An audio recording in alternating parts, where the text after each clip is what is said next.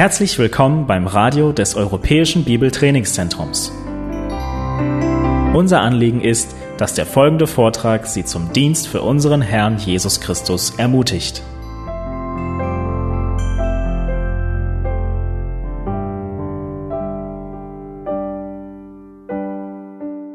Vor vielen Jahren habe ich einen Tramper mitgenommen und mein Ziel dabei war, ihm von Jesus zu erzählen. Ich dachte, was für eine wunderbare Gelegenheit. Äh, dann habe ich ihn im Auto bei mir und kann ihm von Jesus erzählen.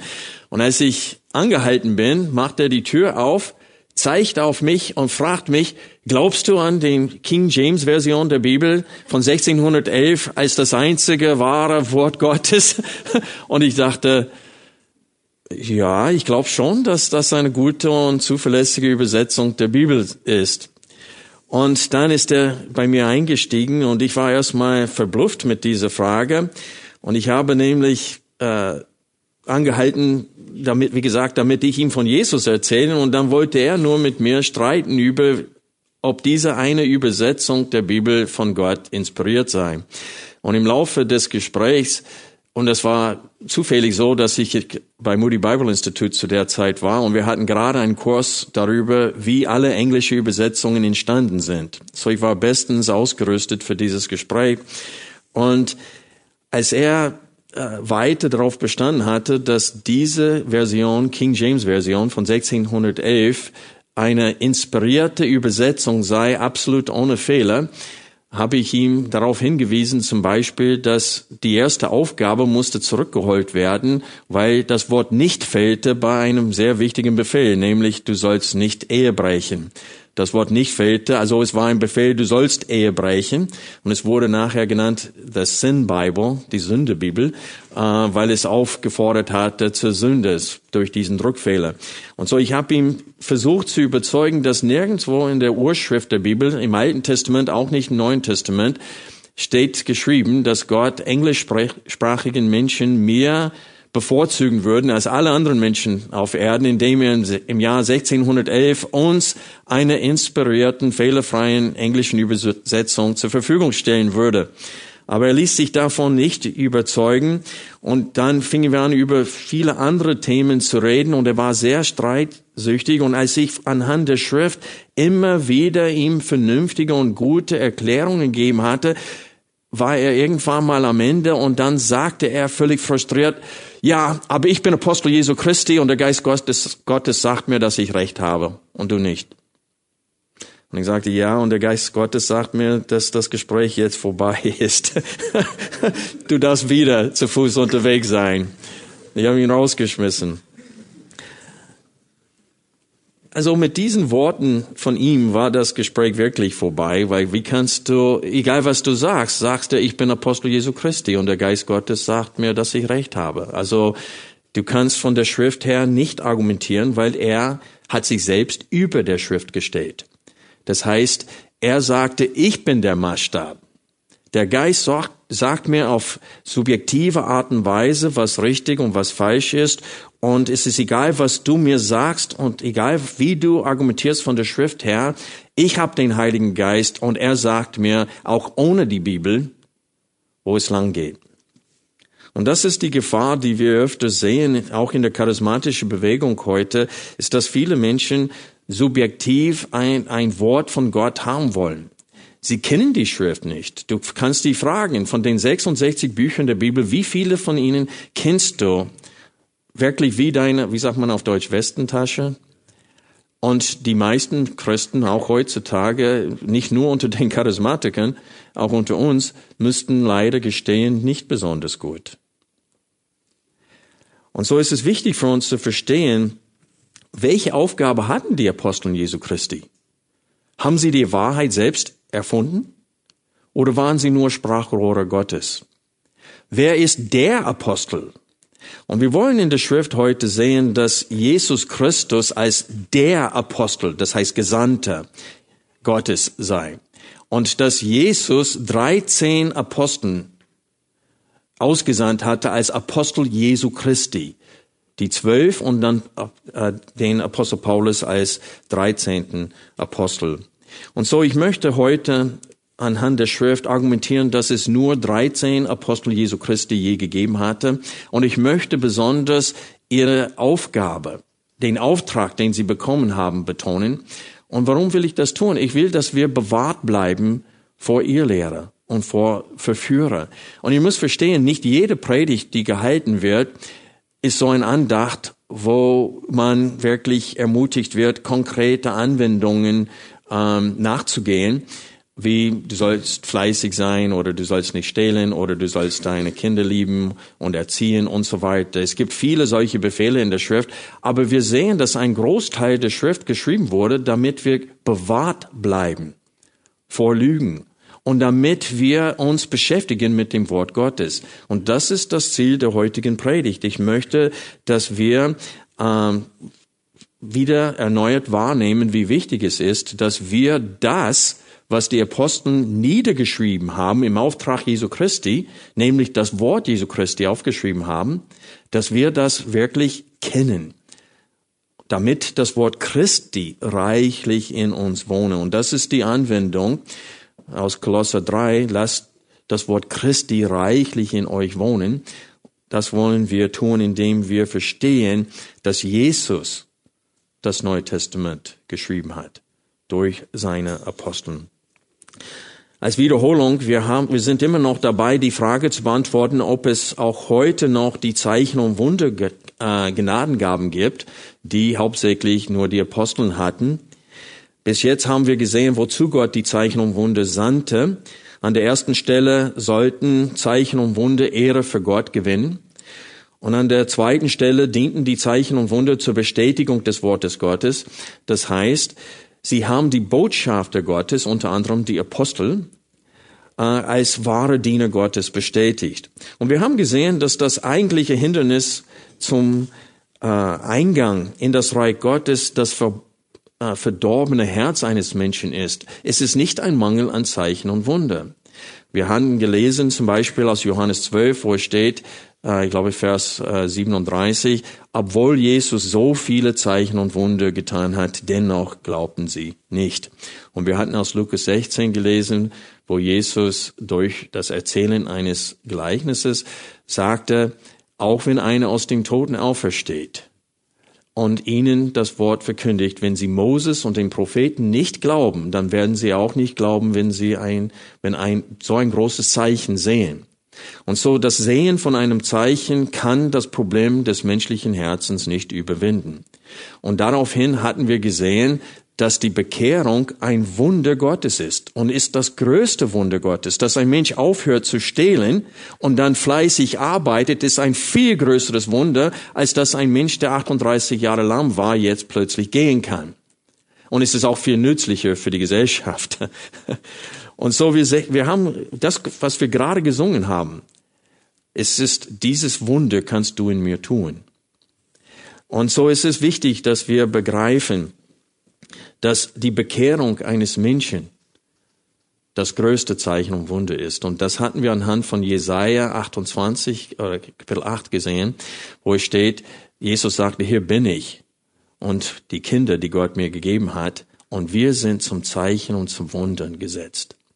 Und so wir sehen hier, dass die Bekehrung, das heißt, was Jesus für uns getan hat, und die Bekehrung, die allein durch die Kraft Gottes äh, stattgefunden hat, dass das das größte Zeichen und Wunder Gottes ist. Ziel der heutigen Predigt, wir wollen uns mit der Frage beschäftigen, gibt es noch heute Aposteln? Gibt es Menschen, die behaupten können, der Geist Gottes sagt mir das und das höher ist als das, was die Apostel Jesu Christi selbst niedergeschrieben haben? Ich werde argumentieren aus der Schrift, dass es nur 13 Apostel Jesu Christi gab. Also heute gibt es keine Apostel Jesu Christi. Als Johannes starb, starb der letzte Apostel Jesu Christi. Zweitens will ich anhand der Schrift argumentieren, dass die Zeichen und Wundergaben ein Zeichen eines Apostels waren. Sie bestätigten das Wort Jesu Christi, das durch die Apostel gepredigt und niedergeschrieben wurde. Und die Apostel haben uns das Schlusswort der Offenbarung Gottes gegeben. Ich will argumentieren heute, dass Jesus, dass das, was Gott zu uns Menschen direkt durch einen Menschen, durch seinen Sohn gesagt hat und niedergeschrieben wurde durch die Aposteln und die Propheten, dass das der Höhepunkt der Offenbarung Gottes ist. Und Jesus hat etwas, er hat nichts vergessen, das wir nötig hätten bis zu seiner Wiederkunft. Wir haben alles in dem Neuen Testament, was wir benötigen. Und im Alten Testament, bis Jesus wiederkommt. Und das will ich anhand der Schrift heute beweisen. Wir beginnen mit dem ersten Hauptpunkt, nämlich, dass es nur 13 Apostel Jesu Christi gibt. Und ich möchte das als erstes anhand der Voraussetzungen eines Apostel Jesu Christi darstellen. Und ich bitte euch, Apostelgeschichte Kapitel 1 aufzuschlagen. In dem Zusammenhang geht es darum, dass Judas, der Jesus überliefert hatte,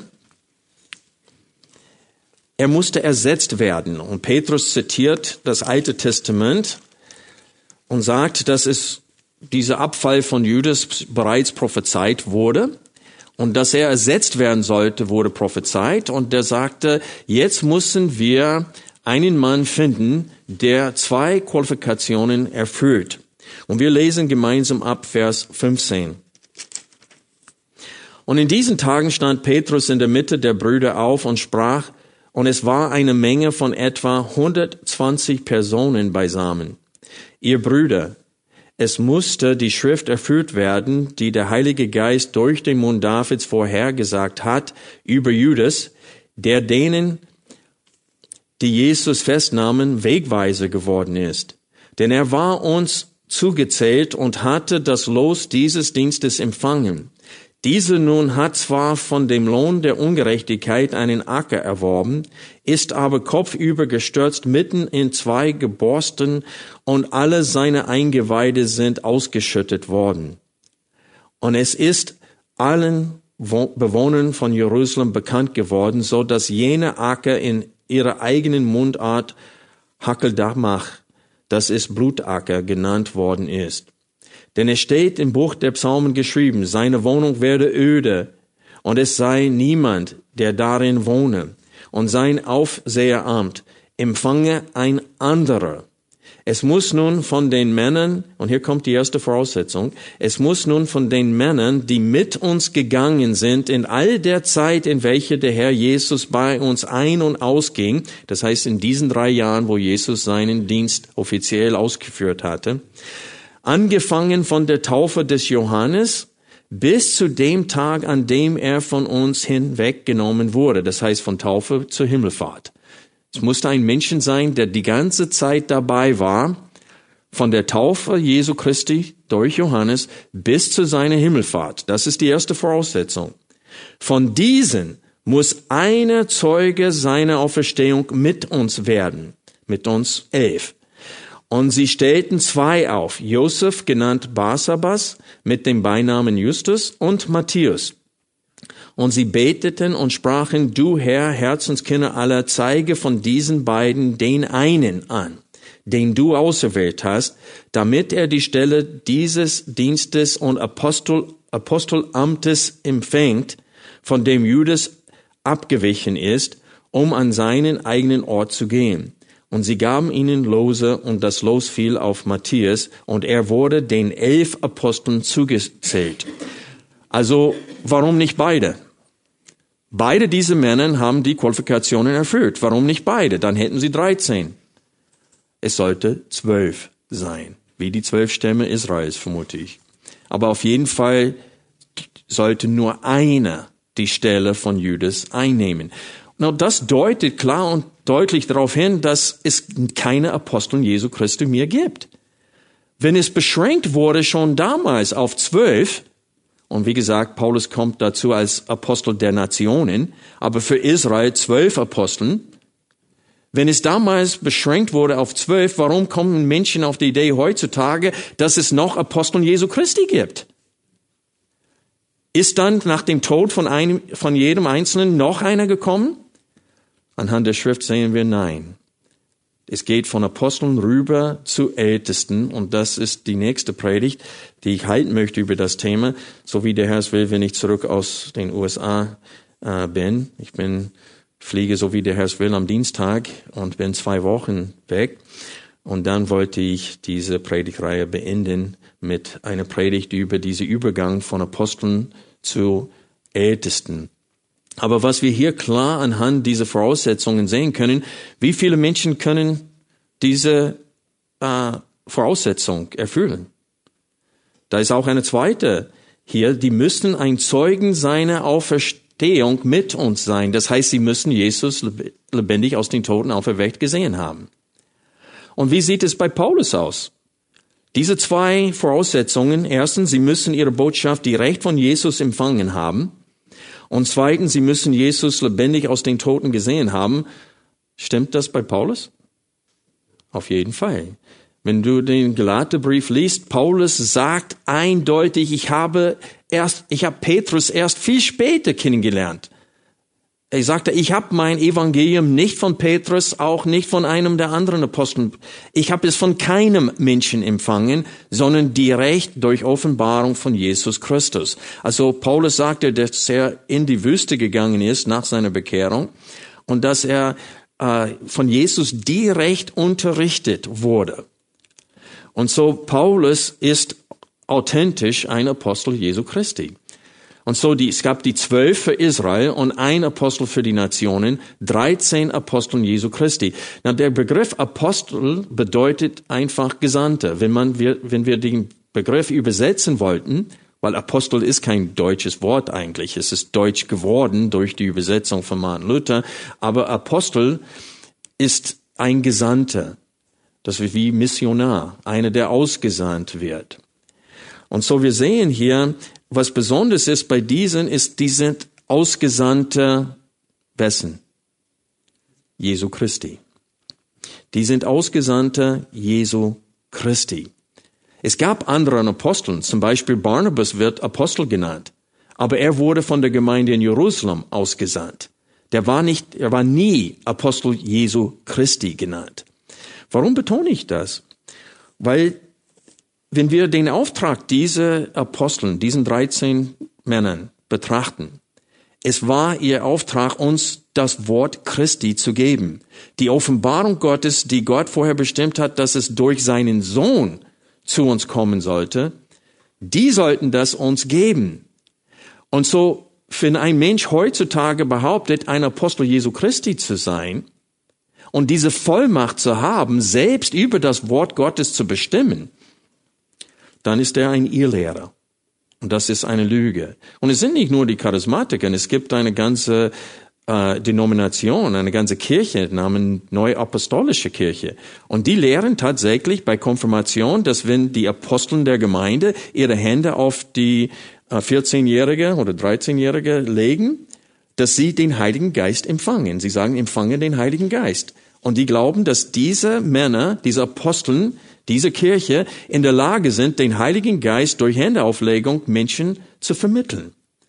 Und so diese Irrlehre ist weit verbreitet, auch hier in Deutschland. Und es ist wichtig, dass wir verstehen, dass das Neue Testament die Offenbarung Jesu Christi ist durch seine Apostel. Und das ist das, was ich betonen möchte heute. Aber wir beginnen mit der Tatsache, dass es nur diesen 13 Männern gegeben hat.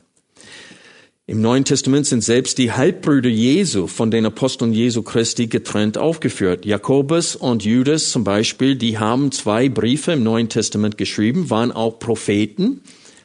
Nach der ähm, Auferstehung Jesu Christi sind sie erst zum Glauben gekommen, weil wir lesen in Johannes 7, dass seine Brüder, seine Halbbrüder nicht glaubten an ihn. Aber sie sind zum Glauben gekommen aber die werden nicht als Aposteln aufgeführt. Die Aposteln werden getrennt von diesen Halbbrüder Jesu Christi aufgelistet. Wir sehen das in Apostelgeschichte 1, äh, 12 bis 14.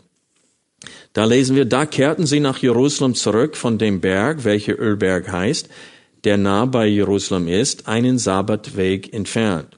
Und als sie hineingekommen waren, stiegen sie hinauf in den Obersaal, wo sie sich aufzuhalten pflegten. Sowohl Petrus als Johannes und Jakobus und Andreas, Philippus und Thomas, Bartholomäus und Matthäus, Jakobus, der Sohn des Alphaeus und Simon der Eiferer und Judas, der Sohn des Jakobus. Und dann steht es hier, diese alle verharrten einmütig im Gebet mit einigen Frauen und Maria, der Mutter Jesu, und mit seinen Brüdern. Und so hier sehen wir, dass die Apostel namentlich aufgelistet werden, aber die Brüder Jesu nicht. Die werden nur gesagt, die waren auch dabei, aber die sind keine Apostel. In Apostelgeschichte 15, lass uns das kurz aufschlagen. Diesen Text werden wir genauer betrachten, wenn ich zurück aus Amerika bin und wir die Predigreihe beenden. Hier geht es um eine Streitfrage und wir lesen in 15.2. Als nun ein Zwiespalt entstand und ein nicht geringer Wortwechsel zwischen ihnen und Paulus und Barnabas, ordneten sie an, dass Paulus und Barnabas und einige andere von ihnen zu den Aposteln und Ältesten nach Jerusalem hinaufgehen sollten. Dann lesen wir das gleiche in Vers 4. Und sie aber nach als sie aber nach Jerusalem gekommen waren, wurden sie von der Gemeinde und den Aposteln und Ältesten aufgenommen. Dann Vers 6. Die Aposteln aber und die Ältesten versammelten sich. Und da sehen wir hier, dass die getrennt erwähnt werden. In der Gemeinde in Jerusalem gab es Aposteln und Ältesten. Warum? Weil es nur zwölf Aposteln sein sollte. Und wir, wir lesen in Apostelgeschichte 6, 1 und 2 folgendes. In Apostelgeschichte 6, Vers 1.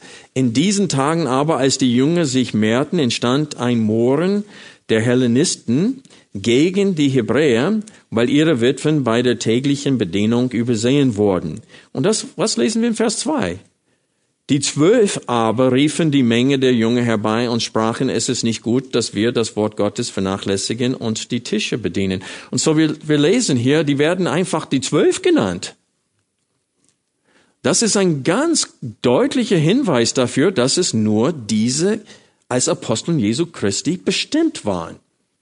Und außerdem in der heutigen Zeit kann kein Mensch behaupten, drei Jahre lang von Jesus unterrichtet zu werden oder direkt von ihm unterrichtet zu werden. Die behaupten das, aber es stimmt nicht. Und dass sie ihn lebendig aus den Toten auferweckt gesehen haben. Es gibt dreiste, freche Irrlehrer, die behaupten, sowas gesehen zu haben. Aber die Zeichen eines Apostels, und das ist der nächste Punkt, sind bei ihnen nicht vorhanden. Diese Leute, die behaupten, heutzutage Apostel zu sein, wo sind die Menschen, die sie auferweckt haben aus den Toten? Wo sind die Menschen, die sie per Händeauflegung heilen konnten? Alle diese Leute wie Benny Hinn und anderen, die haben keinen einzigen Menschen geheilt. Kein einziger. Das sind Charlataner. Aber das sind Irrlehrer pur. Und es ist, es ist so traurig, dass Menschen, wenn sie das Neue Testament lesen, nicht verstehen, wozu die Zeichen und Wunden gaben, den, hauptsächlich nur den Aposteln gegeben wurden. Und das wollen wir kurz uns äh, äh, das wollen wir kurz uns anschauen. Ich bitte euch, 2. Korinther, Kapitel 12 aufzuschlagen. 2. Korinther, Kapitel 12.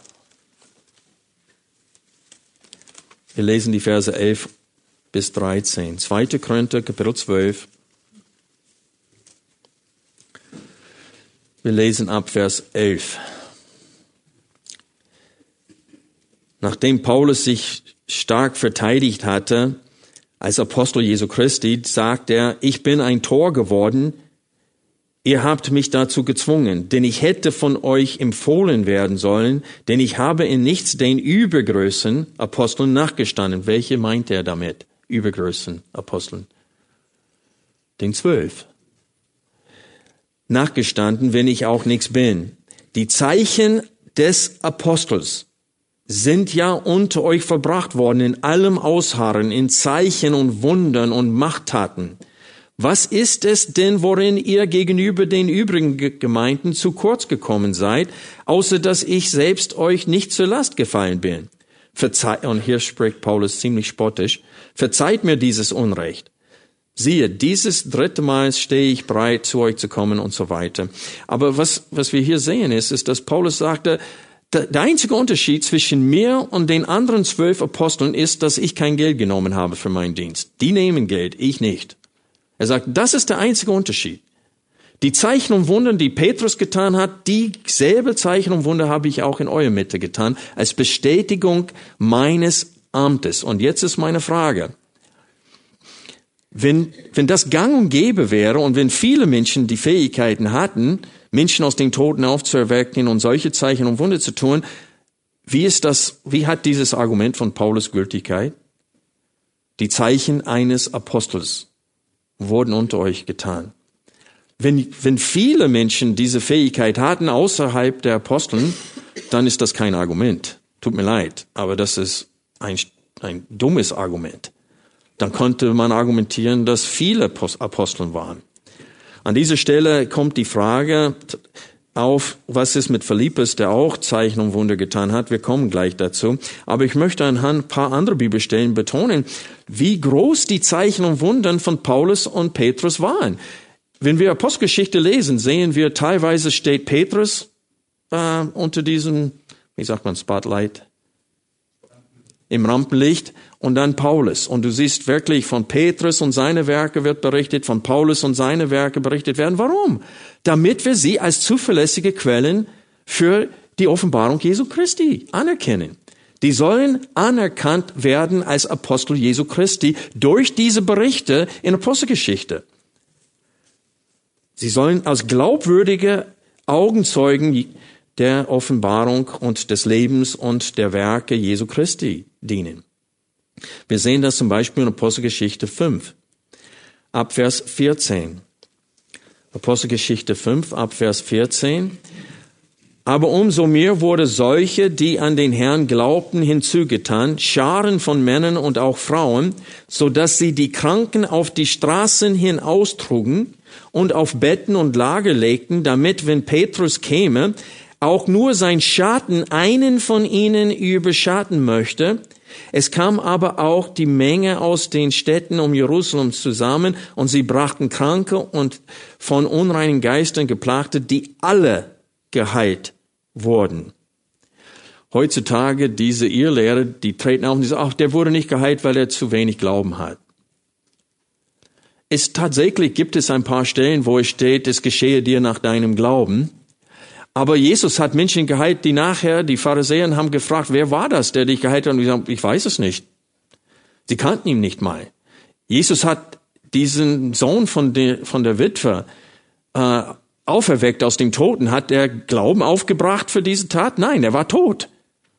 Und so wir sehen hier, dass die Apostel Jesu Christi und Jesus selbst, die konnten jeden heilen, den sie heilen wollten. Es gab keine Ausnahmen. Die, es gab keine Hindernisse da. Nur der Schatten von Petrus fiel auf Menschen und sie wurden geheilt. Und sie haben zahlreiche Menschen geheilt als Bestätigung. Es war nicht irgendjemand im Timbuktu, Afrika, irgendwo, wo in einem Stamm mitten im Dschungel, wo keiner es bestätigen kann. Das waren Menschen, die für ihr ganzes Leben saßen sie am Tor vom Tempel und haben gebettelt. Und die, die, die, die gegen Jesus waren, die Pharisäer, die sagen selber, wir können es nicht verleugnen, dass ein Wunder geschehen ist. Das waren Menschen, die jahrzehntelang bekannt waren als Kranke und Lahme und Blinde. Und solche Menschen haben sie geheilt. Und wir sehen in Apostelgeschichte 9, Vers 26, dass Petrus Tabitha aus den Toten auferweckte. Und das wird ganz gezielt als ein Beispiel von seiner Macht und seiner Kraft als Apostel Jesu Christi. Das ist, das dient dazu, dass wir Petrus als Apostel Jesu Christi erkennen und anerkennen. Und in Apostelgeschichte 19, 11 bis 16 lesen wir Folgendes. Und ungewöhnliche Wunderwerke tat Gott durch die Hände des Paulus so dass man sogar Schweißtücher oder Schürze von seinem Leib weg auf die Kranken legte und die Krankheiten von ihnen wichen und die bösen Geister ausfuhren. Aber auch einige von den umherziehenden jüdischen Beschwörern unternahmen es über die, welche böse Geister hatten, den Namen des Herrn Jesus anzurufen, indem sie sagten, ich beschwöre euch in dem Namen Jesus, den Paulus predigt. Es waren aber sieben Söhne eines jüdischen hohen Priesters Geves, die dies taten. Der böse Geist aber antwortete und sprach zu ihnen, Jesus kenne ich und von Paulus habe ich gehört. Aber ihr, wer seid ihr? Und der Mensch, in dem der böse Geist war, sprang auf sie los und bezwang sie miteinander und überwältigte sie, so dass sie nackt und verwundet aus jenem Haus entflohen. Also Jesus kenne ich, sagt dieser Dämon. Und von Paulus habe ich gehört. Aber wer seid ihr? Und so wir sehen hier, dass es wird berichtet von Petrus und Paulus. In dem Fall bei Paulus nur ein, ein Tuch, ein Schweißtuch von Paulus könnte auf Menschen gelegt werden. Und die wurden geheilt. Völlig geheilt. Und das sehen wir heutzutage nicht. Das, was wir heutzutage sehen, ist eine billige Imitation. Es ist eine Verführung. Die, die Lehre ist nicht mal gesund. Wenn du einfach die Lehre dieser Menschen betrachtest, das ist ein Wohlstandsevangelium, was sie verkündigen. Gott will, dass wir alle reich sind und alle gesund sind. Gott will sogar, dass wir alle ein neues Auto fahren, weil Jesus wollte auch nicht auf einem Esel reiten, wo, wo jemand anders schon geritten hat. Also solche Argumenten bringen diese Irrlehre. Du brauchst nur ihre Lehre anschauen und weißt du, dass sie voll daneben sind. Das war die Botschaft übrigens der drei Freunde Hiobs. Die haben gesagt, diese Lawine von, von äh, von Gerichte, die auf dich zugekommen sind, alle Kinder an einem Tag tot, alle Tiere weg, dein ganzer Reichtum, Besitz, alles weg. Die sagen, das, du musstest eine Sünde getan haben, dass das verursacht hatte. Das ist ein Wohlstandsevangelium. Wenn du für Gott lebst, wirst du reich und gesund sein. Wenn du äh, gegen Gott lebst, dann wirst du geplagt werden. Die Tatsache ist, auch im Alten Testament sehen wir gerade diese Klage. Es scheint, als ob es den Gottlosen besser geht, als es den Gerechten geht. Diese Beschwerde siehst du zum Beispiel in Malachi. Überall im Alten Testament sieht man das. Das ist ein Wohlstandsevangelium. Aber wir sehen es auch anhand der Tatsache, dass keiner tut die Zeichen und Wunder, die Paulus und Petrus getan haben. Die wecken Menschen nicht aus den Toten. Und sie haben nicht die Fähigkeit, alle Menschen, die zu ihnen kommen, zu heilen. Die Menschen zeigen übrigens in der heutigen Zeit, dass sie Glauben haben, indem sie hunderte von Kilometern fahren, um teilzunehmen an so einem Heilgottesdienst. Da haben sie Glauben, aber sie gehen trotzdem im Rollstuhl wieder weg, weil diese Menschen diese Macht nicht haben. So die Frage ist, was ist aber mit Philippus, der, obwohl er kein Apostel Jesu Christi war, dennoch die Zeichen eines Apostels wirken konnte? Wir lesen in Apostelgeschichte 8, 6 bis 7, dass dieser Mann äh, auch Zeichen tun konnte wie die anderen Aposteln. Aber ich würde behaupten, dass genau wie Lukas, war Lukas ein Apostel? Markus, der Schreiber des Hebräerbriefes sagte, dass er sein Evangelium nicht direkt von Jesus, sondern von denen, die es direkt von ihm empfangen hatten. Hebräer 2, Vers 4. Ähm, Judas und Jakobus, die waren keine Aposteln. Und genau wie, Paul, äh, wie Gott solche Männer benutzt hatte, wahrscheinlich auch im Auftrag der Aposteln, aber auf jeden Fall zur Lebzeiten der Aposteln, benutzt hatte, um ein Teil des Neuen Testaments zu schreiben, Genauso ist es, dass Männer, die eng zusammengearbeitet hatten mit den Aposteln zur Lebzeiten der Aposteln, hat Gott offensichtlich auch befähigt, solche großen Zeichen und Wunder. Aber sie dienten direkt unter den Aposteln und im Einklang mit den Aposteln und zur Lebzeiten der Aposteln. Und so ich sehe, dass einfach, dass Philippus eine Ausnahme ist, genau wie Lukas, wenn es darum geht, das Neue Testament zu schreiben. Also die großen Zeichen und Heilungen, die wir im Neuen Testament sehen, dienten als Bestätigung der Vollmacht der Apostel Jesu Christi. Die dienten auch als Bestätigung der Person Jesu Christi. Jesus sagte, wenn ihr meine Worte nicht glauben wollt, dann glaubt der Werke, die ich tue. Und so die sollten dazu dienen, dass Menschen erkennen, dass Jesus der Messias ist und dass die 13 Aposteln, die sein Wort aufschreiben sollten, und verkündigen sollten, dass sie bestätigt werden als Apostel, als Gesandte und Botschafter Jesu Christi. Und jetzt möchte ich die Aufgabe der Apostel mit euch betrachten. Wir haben gelesen in Apostelgeschichte 1, oder heute haben wir es nicht gelesen, Vers 8, aber in Vers 8 steht es, dass sie als Zeugen, aus Augenzeugen der Auferstehung Jesu Christi dienen sollten. Das ist ein Auftrag, den sie hatten. Die sollten Jesus bezeugen, unter anderem, dass er auferstanden ist aus den Toten als Augenzeugen. In Matthäus 28, in den Versen 18 bis 20, in dem Schlusswort, bei diesem Missionsbefehl, steht es, dass sie alle Nationen zu Jüngern machen sollten. Aber es ist diesen dritten Punkt oder diesen, diese dritte Aufgabe, die ich mit euch betrachten möchte, nämlich, sie sollten die Offenbarung Jesu Christi verkündigen und als Schrift niederschreiben. Das ist ein Auftrag, den Sie bekommen haben und ich möchte ein paar Bibelstellen mit euch betrachten, wo wir klar erkennen können, dass Sie diesen Auftrag bekommen haben. Schlag bitte Johannes Kapitel 14 auf. Wir lesen Vers 26.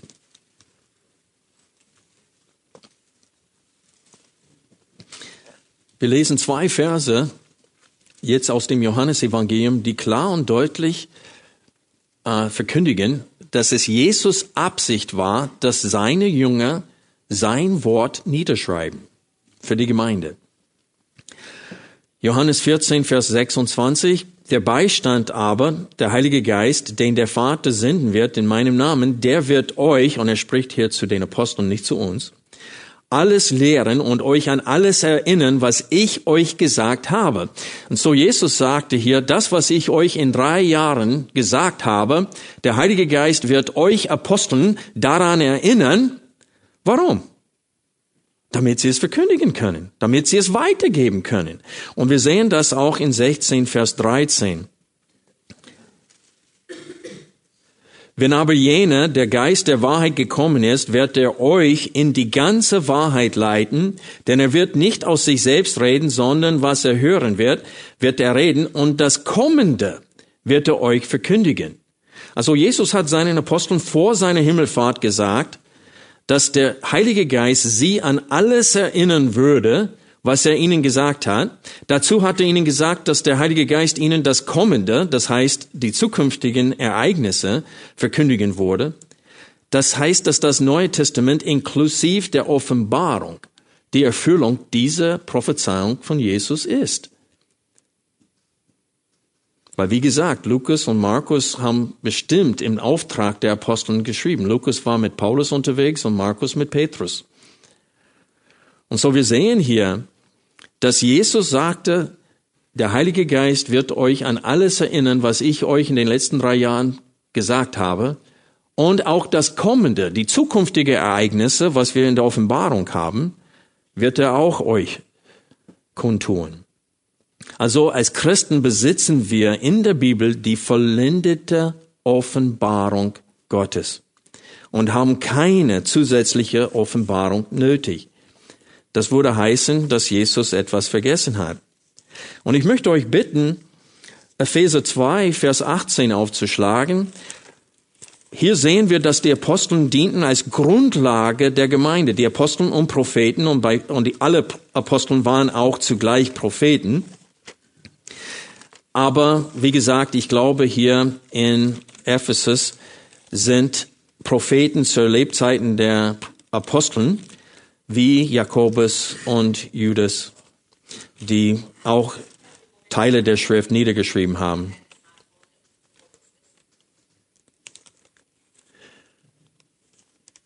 Epheser 2, 18 bis 22. Hier lesen wir, denn durch ihn, das heißt Jesus, haben wir beide, Juden und Heiden, durch einen Geist den Zugang zum Vater. So seid ihr nun nicht mehr Fremde und nicht Bürger, sondern ihr seid Mitbürger der Heiligen und Gottes Hausgenossen. Ihr seid aufgebaut auf der Grundlage der Apostel und Propheten. Wobei Christus selbst, Christus Jesus selbst Eckstein ist. Und so die Frage hier ist, wenn Jesus der Eckstein der Gemeinde ist, inwiefern sind die Apostel und Propheten die Grundlage der Gemeinde? Was meint Paulus hier. Jesus ist der Eckstein. Die Apostel und Propheten sind die Grundlage der Gemeinde. Inwiefern dienen sie der Gemeinde als Grundlage? Die haben, die haben die Offenbarung und die Worte Jesu uns gegeben. Sie sind die Grundlage, indem sie Jesus als Eckstein und Grund der Gemeinde gelegt haben. An einer anderen Stelle, in 1. Korinther 3, sagte Jesus, äh, Paulus, dass und wir haben Jesus als Grund gelegt und, und es gibt keinen anderen Grund, den man legen kann. Und hier spricht Paulus von ihrer Aufgabe, Jesus Christus und seinem Evangelium zu bezeugen. Das heißt, dass Jesus die Lehre der Apostel und Propheten bestimmt hat. Und das Neue Testament ist die Offenbarung Jesu Christi und nicht das Werk von Menschen. In Apostelgeschichte 2, Vers 42 lesen wir, dass die Urgemeinde der Lehre der Apostel, in der Lehre der Apostel verharrten. Warum die Lehre der Apostel? Warum nicht die Lehre von irgendwelchen anderen Menschen? Der Pharisäer oder sonst was? Weil die Aposteln hatten die Lehre Jesu. So, ob du liest, die Urgemeinde hat sich der Lehre der Aposteln hingegeben oder die Lehre Jesu hingegeben, es ist dasselbe. Es ist identisch.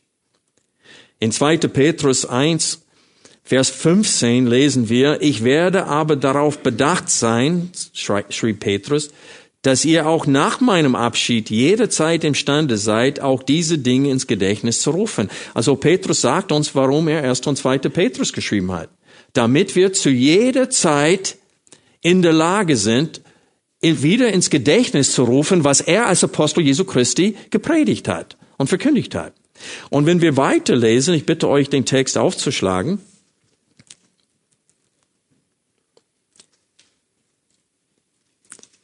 Zweite Petrus, Kapitel 1, wir lesen ab Vers 12.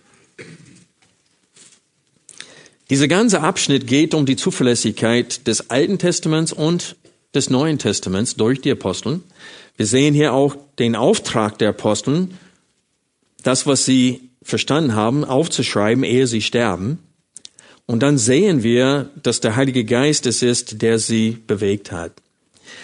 2. Petrus 1, Vers 12. Deshalb will ich Sorge tragen, euch immer an diese Dinge zu erinnern, obwohl ihr sie wisst und in der bei euch vorhandenen Wahrheit gestärkt seid. Ich halte es aber für recht, solange ich in diesem Zelt bin, das heißt, solange ich noch lebe, euch durch Erinnerung aufzuwecken, da ich weiß, dass das Ablegen meines Zeltes bald geschieht, das heißt, dass ich, da ich weiß, dass ich bald sterben werde, wie auch unser Herr Jesus Christus mir kundgetan hat. Und mit dieser Aussage meinte er am Ende vom Johannes, wo es steht, als du jung warst, hast du dich selbst angezogen, als du aber alt wirst, wird jemand anderes dich anziehen und dich hinführen, wo du nicht hingehen willst. Es steht, und du wirst deine Hände ärmer ausstrecken. Und das war die Prophezeiung, was Petrus hier meint in dieser Stelle. Und er sagte, ich werde bald sterben, wie Jesus es mir bereits kundgetan hat. Ich werde aber darauf bedacht sein, Vers 15, dass ihr auch nach meinem Abschied jederzeit imstande seid, euch diese Dinge ins Gedächtnis zu rufen. Denn wir haben euch die Macht und Ankunft unseres Herrn Jesus Christus kundgetan. Nicht indem wir ausgeklügelten Fabeln folgten, sondern weil wir Augenzeugen seiner herrlichen Größe gewesen sind. Denn er empfing von Gott dem Vater Ehre und Herrlichkeit, als von der erhabenen Herrlichkeit eine solche Stimme an ihn erging. Und hier ist ein Zitat, was sie selbst mit, mit eigenen Ohren gehört haben. Dies ist mein geliebter Sohn, an dem ich Wohlgefallen gefunden habe. Die waren live dabei und haben diese Stimme aus der Himmel, das heißt Gottes Zeugnis selbst von seinem Sohn, gehört. Und es, er bezeugt es jetzt hier in der Schrift. Vers 18. Und diese Stimme hörten wir vom Himmel her ergehen, als wir mit ihm auf dem heiligen Berg waren. Hier meinte dem, auf dem Berg der Verklärung.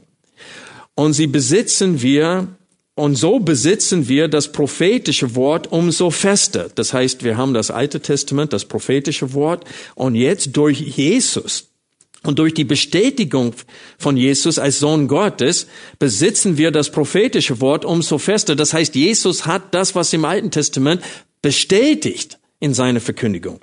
Und ihr tut gut darauf zu achten, als auf eine Lampe, die an einem dunklen Ort leuchtet, bis der Tag anbricht und der Morgenstern in euren Herzen aufgeht.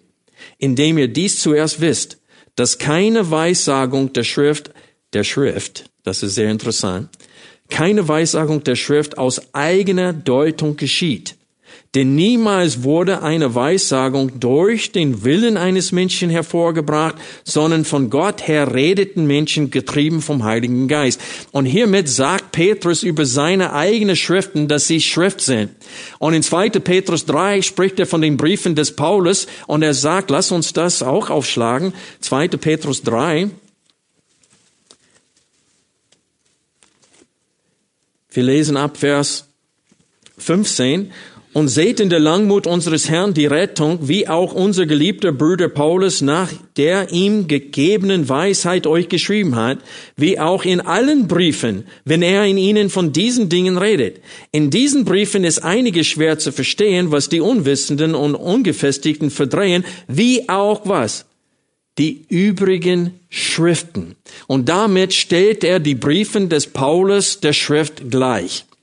Und so wir sehen hier, dass der Auftrag, die Aufgabe der Aposteln war es, die Worte Jesu Christi, die Lehre Jesu Christi, auch bezüglich zukünftigen Ereignissen niederzuschreiben als Schrift für die Gemeinde. Und in dieser Hinsicht dienen sie als Grundlage der Gemeinde, wobei Jesus Eckstein ist.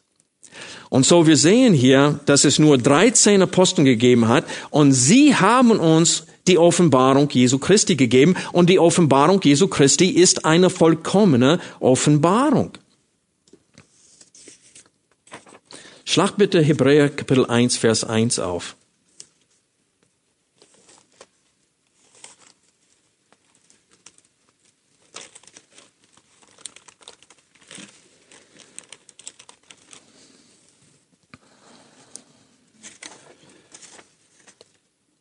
Ich möchte, dass ihr etwas sieht, was ich erst, nachdem ich zweimal durch den Hebräerbrief gepredigt habe, wahrgenommen habe. In Hebräer 1, Vers 1 betont es, dass in der Vergangenheit Gott auf verschiedene Arten und Weisen mit Menschen kommuniziert hatte. Nachdem Gott vielfältig und auf vielerlei Weise ehemals zu den Vätern geredet hat in den Propheten oder durch die Propheten, hat er am Ende dieser Tage zu uns geredet, wie? Durch wen? Durch seinen Sohn, durch Jesus. Und dann lesen wir in Kapitel 2, Vers 1, deswegen müssen wir umso mehr auf das achten, was wir gehört haben, das heißt durch Jesus, damit wir nicht etwa am Ziel vorbeigleiten. Denn wenn das durch Engel verkündigte Wort fest war, und das ist das Alte Testament, und jede Übertretung und jede Ungehorsam gerechte Vergeltung empfing, wie werden wir entfliehen, wenn wir so eine so große Rettung missachten? Sie ist ja, und jetzt wird er beschreiben, die Herkunft dieser Botschaft, die wir nicht missachten sollten, die durch Jesus gekommen ist. Sie ist ja, nachdem sie ihren Anfang damit genommen hatte, dass sie durch den Herrn, das heißt durch Jesus, verkündigt wurde, uns gegenüber von denen bestätigt worden, die es gehört haben, das heißt durch die Apostel. Die ist direkt von Jesus. So der Schreiber des Briefes sagte, wir haben die Worte Jesu Christi direkt von den Augenzeugen, die es direkt von ihm empfangen haben, gehört. Vers 4, wobei Gott zugleich Zeugnis gab durch Zeichen und Wunder und mancherlei Machttaten Taten und Austeilungen des Heiligen Geistes nach seinem Willen. Und so er sagte, wir haben es nicht nur von den Aposteln gehört, sondern die Zeichen und Wunder der Aposteln live erlebt und gesehen. Wir sind Augenzeugen dieser Zeichen und Wunder der Apostel.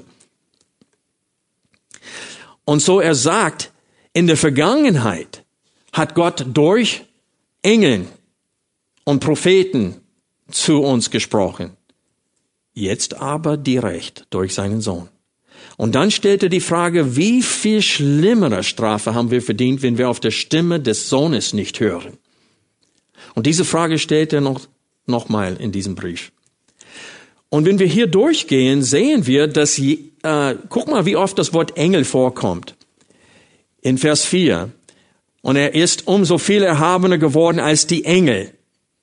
Und dann Vers 7. Und von den Engeln zwar spricht er, der seine Engel zu Winden macht und seine Diener zu einer Feuerflamme. Von den Sohn aber sagt er Folgendes.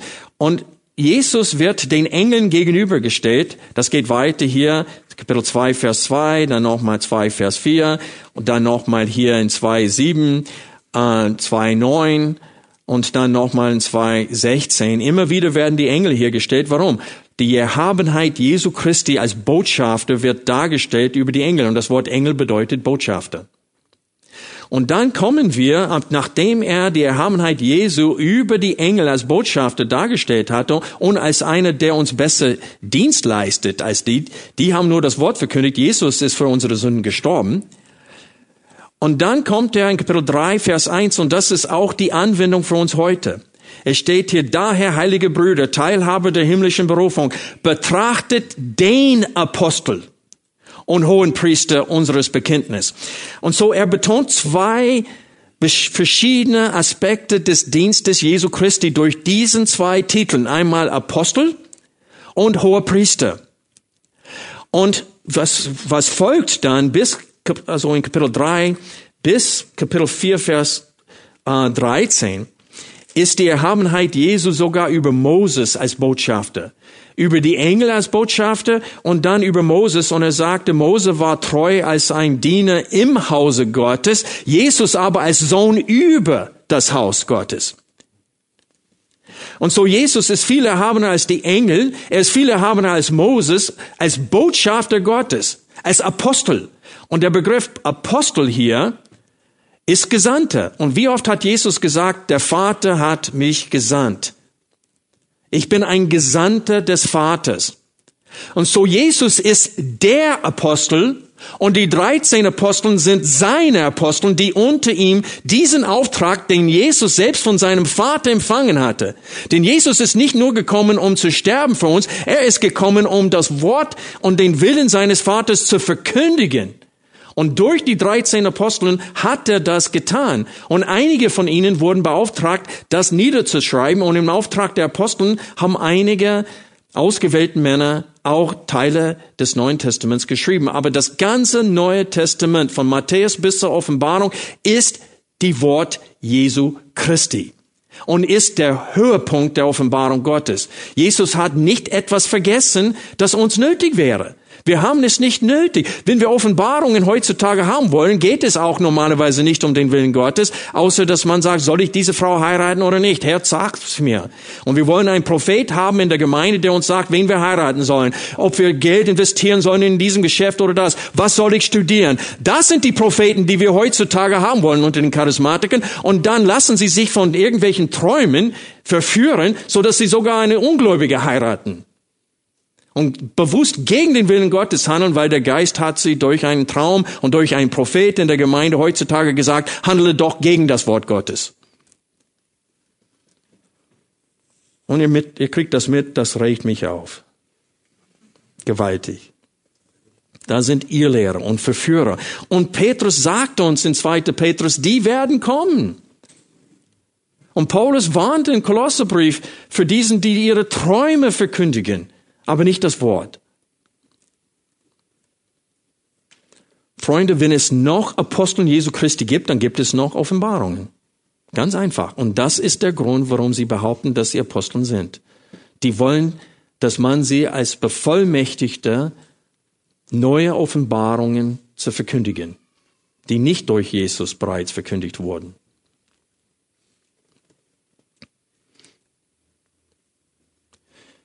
Freunde, die Schrift lehrt eindeutig, dass die Zeichen und Wundergaben einen bestimmten Zweck hatten. Erstens, Jesus als Messias zu bestätigen und zweitens, seine Aposteln als seine Botschafter zu bestätigen. Und Gott hat sein Wort an uns durch die Apostel Jesu Christi vollendet und er erwartet von uns, dass wir seinem Wort glauben, gehorchen und es verkündigen. Das ist die Erwartung von uns. Und es ist interessant, dass in seinem, wahrscheinlich seinem letzten Brief schrieb Paulus an Timotheus und er sagte ihm, predige das Wort. Das geschriebene Wort. Und das ist unsere Aufgabe jetzt, die Schrift zu kennen. Gott fordert uns auf, in seinem Wort die Offenbarung Jesu Christi zu kennen. Und ich frage euch, wie gut kennt ihr die Offenbarung Jesu Christi? Warum such, soll ein Mensch suchen nach anderen Offenbarungen, wenn man die nicht hat? Hier und hier. Und wenn wir diese Offenbarung Jesu Christi nicht hier und hier haben, wie bleiben wir bewahrt in der Endzeit? Denn wenn wir zweite, äh, Thessaloniker aufschlagen würden, uns Kapitel 2 lesen, und das bitte ich euch heute zu tun, dann seht ihr da, dass wir aufgefordert werden, es steht da, dass Gott selbst wird eine Verführung schicken. Große, falsche Zeichen und Wunden durch den Antichrist und durch seinen Dienern. Weil die Menschen dem Evangelium und der Wahrheit nicht glauben wollten, schickt Gott ihnen eine Verführung. Und dann steht es da, ihr aber, Brüder, steht fest in diesen Wahrheiten, die wir euch vermittelt haben. Und so Paulus fordert sie auf, er sagte, hört nicht darauf, wenn sie euch einen Brief schrieben, angeblich in unserem Namen. Und damit sagt Paulus, es werden Verführer geben, die sagen, ich bin ein Apostel oder die sagen, ich bin Paulus. Die haben sogar Briefe geschrieben und unterzeichnet, als ob sie Paulus wären. So frech und dreist waren sie. Und Paulus sagte, achtet darauf, dass ihr auf solchen Briefen nicht achtet, sondern auf unseren Briefen, die tatsächlich von uns gekommen sind. Und damit bestätigt Paulus nochmal diesen Auftrag, Gottes Wort, die, die, die Lehre Jesu Christi, die Offenbarung Jesu Christi niederzuschreiben. Und das ist die Krankheit unserer Zeit. Die Zeitung wird gepredigt, gespürte Bedürfnisse von Menschen, ob das 10 Kilo Gewicht verlieren ist oder sonst was, wird gepredigt. Die Menschen bekommen eine Seelenmassage und Paulus hat das prophezeit. Der sagte, denn die Zeit wird kommen, wenn die Menschen ihre Ohren äh, wegkehren werden von der Wahrheit und die werden Lehrer suchen, die was predigen? Das, was in den Ohren kitzelt. Du aber, Timotheus, O Mann Gottes, du aber, predige das Wort. Seid bereit zu jeder Zeit. Und das ist unsere Aufgabe in der jetzigen Zeit. Und das ist die Anwendung für heute. Die Anwendung ist, lasst euch nicht verführen durch irgendwelche Irrlehre. Und die einzige Möglichkeit, bewahrt zu bleiben, ist, kenne, was Jesus durch seine Aposteln geoffenbart hat. Jesus ist der Apostel, der vom Vater ausgesandt wurde. Und diese 13 Aposteln wurden von ihm ausgesandt und beauftragt, unter anderem die Offenbarung Jesu Christi niederzuschreiben. Und was sagte Petrus, warum er das tat? Damit wir zu jeder Zeit imstande sind, uns an alle diese Dinge was? Zu erinnern. Lass uns beten.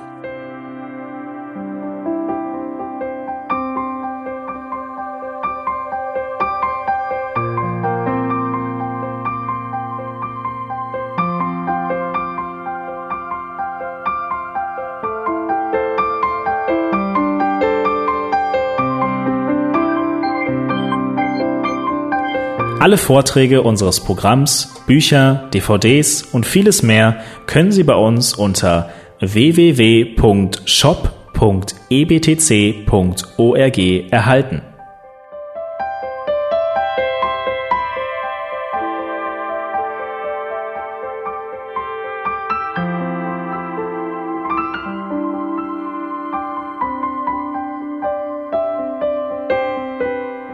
Radio Neue Hoffnung ist frei und ohne Werbung nur aufgrund Ihrer Spenden möglich. Wenn Sie weitere Informationen dazu finden möchten, wie Sie Radio Neue Hoffnung unterstützen können, besuchen Sie die Webseite www.rnh.de.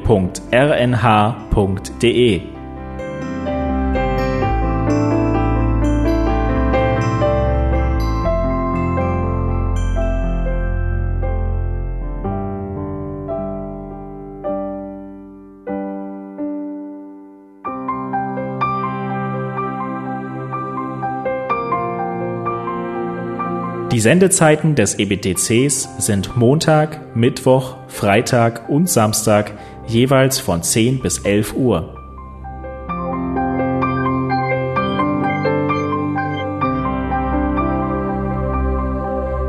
Sie finden uns im Internet unter www.ebtc.org. Eine E-Mail können Sie uns senden an radio.ebtc.org. Telefonisch erreichen Sie uns unter 0049 3060 988 610. Unsere Postanschrift lautet an der Schillingbrücke 4 in 10243 Berlin, Deutschland.